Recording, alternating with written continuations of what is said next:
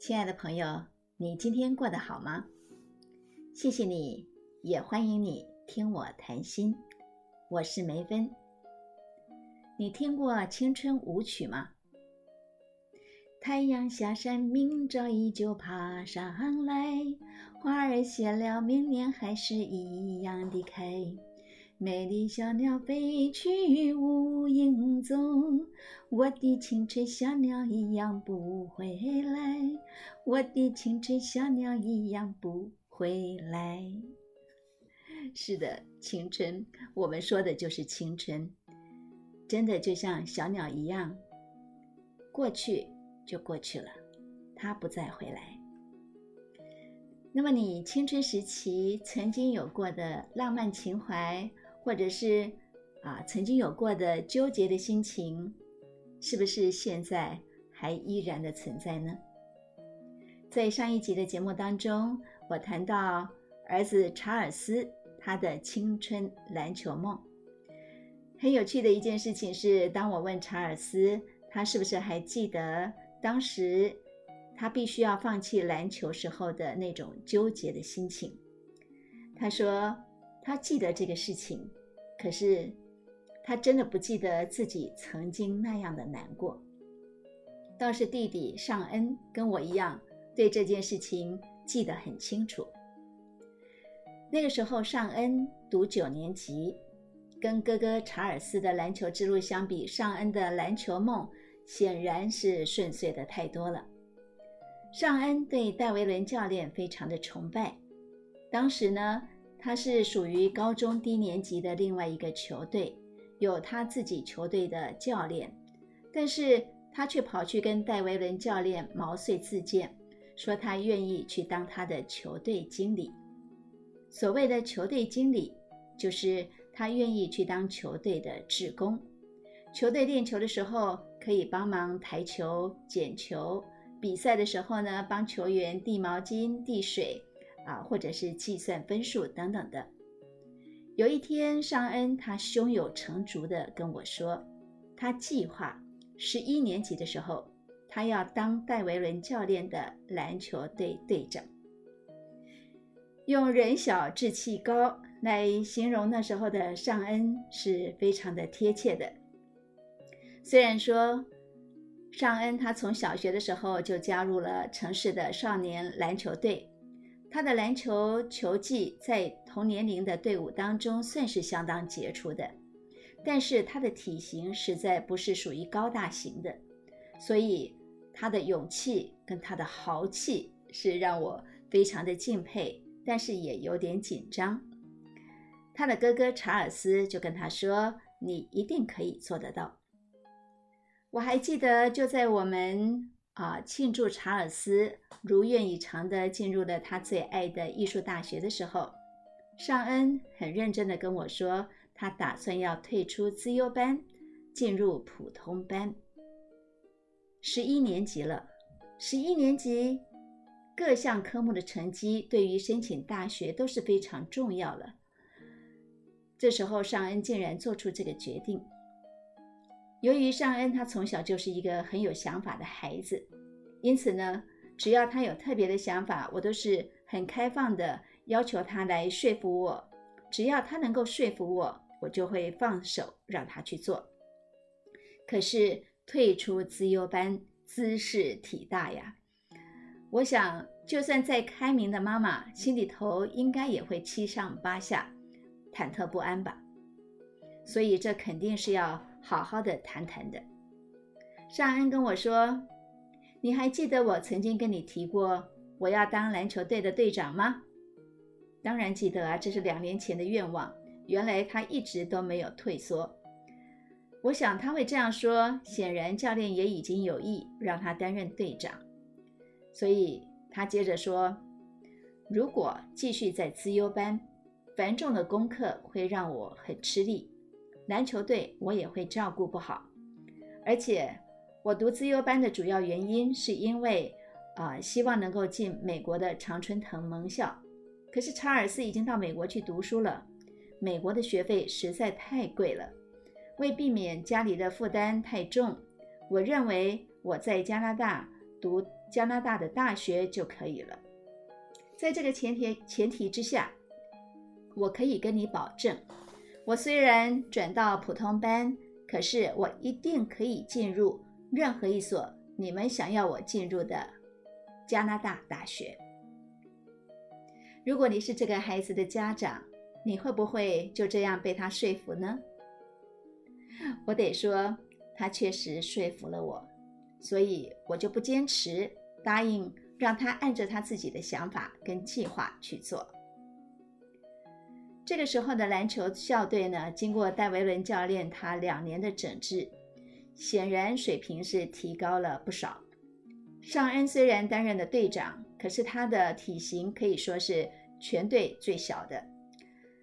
当然呢，你也可以想见他必须要付出多少的努力来赢得三分神射手这样的一个名声。但是担任队长更大的挑战呢，是领导力的展现。尚恩他平时呢要带领这一大群的男孩子在校内顺服教练的纪律训练，那么对外又要带队南征北讨，到各个学校去征战比赛。每当他有队友出状况、闹情绪，甚至于打架，他都要出面去协商、去安抚。所以我其实很快的就发现了，如何当好篮球队的队长，有可能是尚恩他的高中生涯里面最值得修的一门课程。儿子当队长，我当然就是他的专业司机，我也是家长拉拉队的主要代表，几乎每场球赛呢，我都会到场。因此，对于其他省内高中的资讯，还有其他球队的这个教练的风格。我其实也有一定的掌握，但是对于戴维伦教练，我似乎呢是从儿子当上队长以后才说得上是认识他。这该怎么说呢？前两年，当查尔斯在队上总是当板凳球员的时候，我认为戴维伦教练他纪律森严、赏罚分明，可是实在是未免不近人情。查尔斯跟着他学习了顺服的精神，可是我总是忍不住的为查尔斯抱屈。现在换到尚恩上场了，由于他当了队长，他跟教练呢有更多的接触跟学习。每一次球赛结束之后，我们在回家的路上总是会有心得分享。我突然的惊觉到，戴维伦先生他不只是一个教练。他是一个有智慧的长者，他也够格称得上是我儿子的人生导师。其实，对于比赛，每一个球队的教练都有他自己的一套比赛的理念，还有训练方法、赢球的战术等等的。那么，对于参加球赛的孩子们来说，他们最大的理想呢，就是希望能够不断的赢球，再赢球。可以累积成绩点数，进入省中联赛最后四强，赢球才是最重要的。我还记得有一场很精彩的球赛，我们这一群家长铁粉啦啦队在场边真是声嘶力竭，不断的呐喊，眼看着我们就要赢球了，可是教练却在最后的两分钟换下了主力的得分球员，最后呢？以两分之差输了这场球赛，这似乎是摆明了把胜利送给对方，所以家长们非常的激动，群情哗然，完全不明白教练到底是怎么想的，怎么会做出这样的决定呢？孩子们失望的神情更是一眼就可以看得出来。球赛结束以后，他们一个个垂着头，跟着教练进入了休息室。好久好久才出来。家长们在等待孩子们的时候呢，彼此充分的表达了不满的情绪。其实大家都是非常的惋惜又失望，总希望教练可以出来给大家一个说法。教练当然不会理我们啦。所以在回家的路上呢，我故作轻松的问尚恩。教练都跟你们谈了些什么啊？怎么谈了这么久呢？尚恩说：“其实教练什么都没说就走了。那怎么可能呢？这么大的事情，他不给任何的解释就走啦？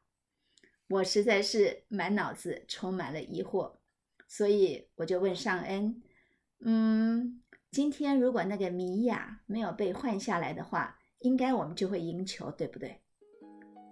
尚恩说：“你说的只是一种可能性，这种想法对米娅跟对我们全队的人都是不公平的。我们是一个 team，是一个团队。”哇塞，我家的儿子果然是有队长的风范。我接着问：“为什么米娅会被换下来呢？”哦，那是因为呢，他没有照着教练的战术做。该传球不传球，太过于凸显自己、炫耀自己。教练其实已经提醒过他一两次了，可是他还是不听，所以就被换下来了。可是这样实在是太可惜了吧？今天真的是有机会赢球的，对不对？我我必须要承认，作为球队的铁粉，我真的对输赢还是非常的在意的。可是尚恩就回答我说：“教练说他根本不在乎我们得多少分数，他在乎的是我们是不是真的正确的打好一场球。所以上一场球赢了，教练并不满意。那不是因为我们赢得少，而是我们不够用心。今天他宁愿冒着输球的风险把米娅换下来，为的也是要纠正我们的态度。”哇！我听儿子这样说，我真的是肃然起敬。显然，尚恩是非常认同教练的教导的，所以他跟我说，一场球赛的输赢真的不算什么。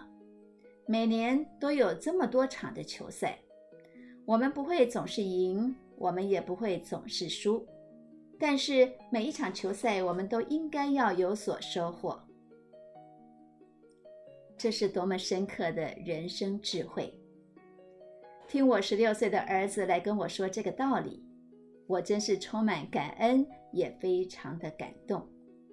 我马上又紧接着问：“那你那些队友都可以有这样的体会吗？”尚恩说：“当然有人懂，有人不懂，还是有人会为今天输球非常的生气，在休息室里面闹情绪。”教练离开不管，那我当然就要留下来安抚大家。我也尽量的把这个道理说给大家明白。其实不要说是这一群大男孩，就是我，我都必须要经过他的解释，才能够更加明白教练的用心。我想这是自优班不可能学到的人生课程。